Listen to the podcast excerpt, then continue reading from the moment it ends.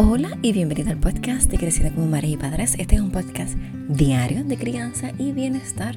Mi nombre es Alexa Malabé y soy tu anfitriona en este programa. Gracias por estar aquí. Gracias por decir que sí a transformar la crianza.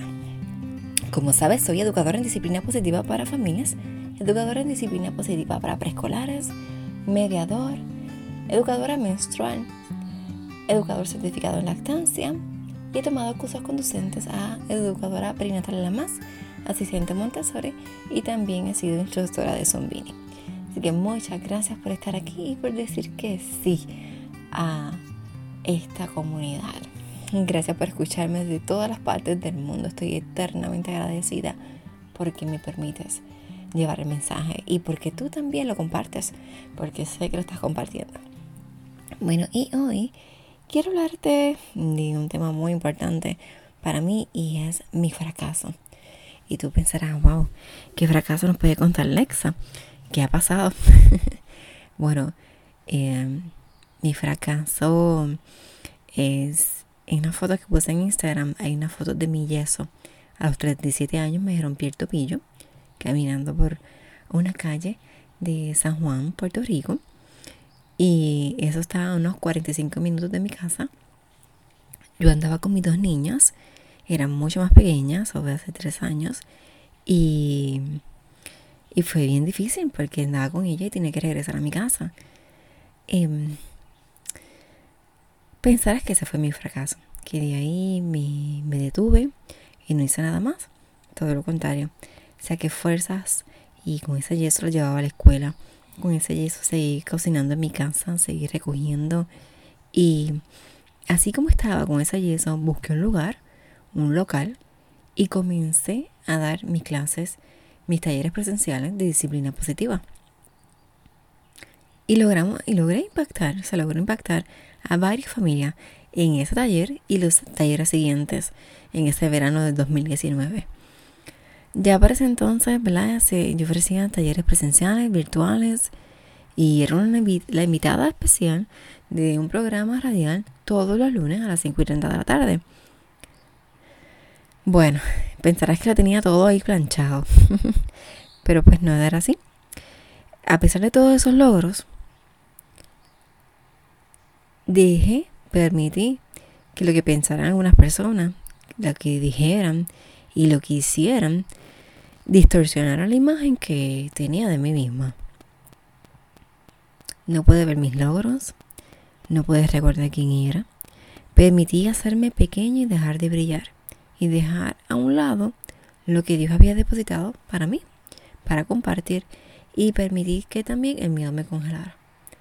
No pude seguir, simplemente no, no creía en mí, no creía en lo que estaba haciendo, no creía en el proyecto. Y hubo un momento en que pensé dejar el proyecto a un lado porque no, no sentía que era merecedora de un espacio de continuar con esto. Y ese fracaso no solamente me afectó a mí, me afectó a mi familia, a mis hijas. No era la líder ni la guía que ellas necesitaban. Sentía que todos los días era lo mismo, las rutinas, que, que, ya todo era lo mismo. La organización era igual, los días pasaban, los proyectos, metas, mis sueños, todo se quedaba a un lado. No tenía sentido continuar con esos, con esos proyectos. Y me quedé haciendo lo mismo todos los días. En un trabajo que no necesariamente me encantaba y que exigía mucho de mí, de mi tiempo. Y me tocó ir adentro. Ir adentro de mí, reconocer mis sombras para lograr sacar mis luces. Y y aprendí muchísimo en ese proceso. Y conecté con muchísimas personas que me ayudaron en el camino. aprendí a sentarme de nuevo a escribir. Lo mismo que hacía en mi adolescencia, cuando me sentía triste y una niña sola, em, que, que era bien introvertida y se le hacía difícil conectar. Pues volví a sentirme así como esa adolescente y comencé de nuevo a escribir. Escribí en mi diario, conté mi historia y cuando comencé a contar mi fracaso, contar mis miedos, me sentí en libertad. Y lo hice frente a un grupo de mujeres eh, que sin juzgarme, sin aconsejar, me acompañaron. Me aconsejaron, me, me acompañaron, me sostuvieron, me escucharon. Y gracias a eso es que entonces puedo decir que hay una nueva Alexa, que hay un nuevo proyecto.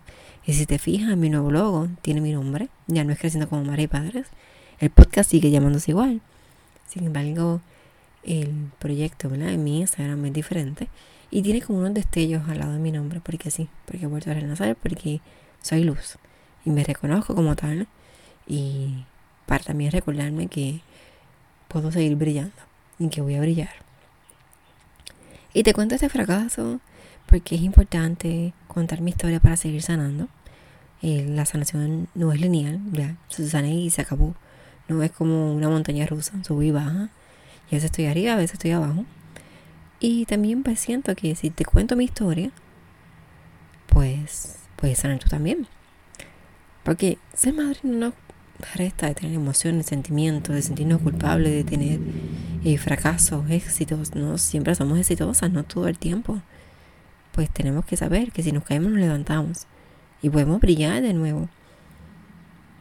Y también para recordar que tengo dos pares de ojitos que me siguen, que estuvieron ahí cuando me, caí, cuando me rompí el tobillo, me sostuvieron, me acompañaron, ustedes no saben cómo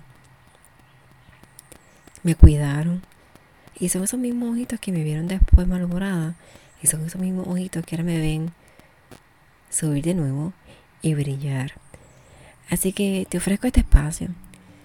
Este, tanto aquí como en Instagram, como un mensaje directo. Me puedes, puedes comunicar conmigo como tú quieras. Libre de juicio. Por si quieres tú contar tu historia. Y si quieres contar tu historia, en vivo y a todo color, te invito a que seas parte de los lives. Cuéntame tu historia. Es así o más real. Si te interesa, me puedes escribir. Podemos coordinar una cita y hablar antes de hacer un live. Tu historia puede sonar a muchas, muchas personas. Así que, eh, y te puede ayudar a sonar a ti también. Así que te invito a que te comuniques conmigo cuando así lo sientas en tu corazón. Recuerda que si sanas tú, sano yo sanamos todas. Recibe mi abrazo hoy y siempre. Que tengas un día muy feliz